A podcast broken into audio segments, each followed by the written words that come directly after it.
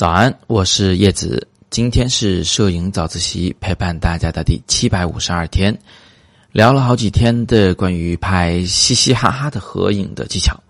那么今天我们来聊个正经的哈，因为有同学在问了，怎么样给一些重要的会议来拍合影？瑞同学的问题更具体一些，他说被拍摄者有很多领导，这种情况下基本上没有什么活泼的动作可言，有没有更好的建议？其实啊，关于拍摄正经八百的合影呢，有很多很多需要注意的地方。呃，说多了估计大家也不好理解。我们今天就说一个呃特别容易犯错的地方。这个错如果你一犯，基本上就等于是不及格，照片就拍砸了啊，后果是非常严重的。什么问题呢？就是镜头焦距到底用哪个好？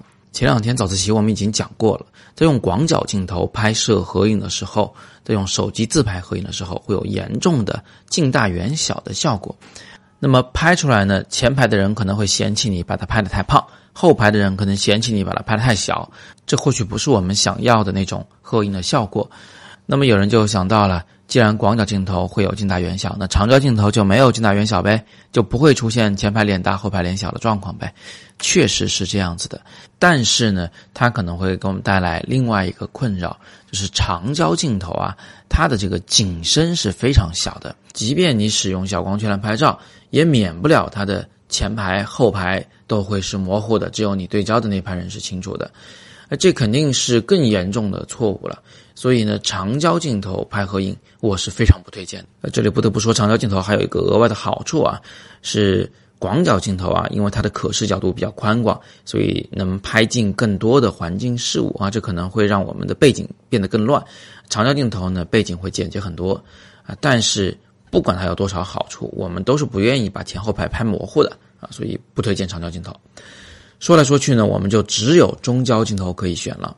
呃，事实上，准确的说呢，我是推荐大家使用中长焦镜头，就是那个比五十毫米镜头再长一点点的，比如说七十五毫米、八十毫米左右的镜头来拍摄合影。同时呢，你还要使用最小的光圈，比如说 f 十六、f 二十二啊这样的小光圈，来扩大景深范围，来把前后排人物都拍清楚。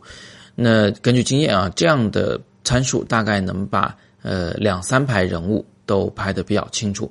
与此同时呢，你还不用担心前排脸大后排脸小的问题，并且拍摄距离也是适中的。你可以想想看这个问题啊。使用长焦镜头的时候，因为可视角度非常狭窄，所以你要想拍下所有的人物，你就得退到很远很远的地方去拍。啊，这个时候你跟这个被摄人物之间是很难沟通的，你得扯着嗓子去喊：“哎，你自然一点啊！”那是不可能做得到的，是吧？别人一听你这么喊就紧张了。万一你是在什么？公园里面呢，啊，在这种有行人的地方来拍摄合影的话，你用长焦镜头躲那么远去拍，你会发现不断的会有人从你的镜头前面横着走过去。使用中焦镜头呢，这一切的问题就都不是问题了。最后补充一个小贴士，刚才说到了，我们为了把前后排的人物都拍清楚，使用的是最小光圈来拍摄，所以呀，这个时候快门速度其实是比较慢的，你得嘱咐你的。呃，拍摄对象不要乱动的同时呢，你还要稳定的相机，把相机架在三脚架上来拍照。好，那今天我们就聊这么多。我看到云淡风轻同学在留言说，想知道给别人拍合影的时候如何调动大家的表情情绪。我想呢，请大家一起来回答这个问题，在今天的早自习下方留言告诉我，你有什么好经验能够调动大家的表情？我非常期待你的答案。别忘了，我的摄影教材需要大量的范例照片，欢迎你向我投稿。那投稿的具体要求写在了下方第二条蓝色链接里，投稿是到月底截止。今天是摄影早自习陪伴大家的第七百五十二天，我是叶子，每天早上六点半，微信公众号“摄影早自习”，不见不散。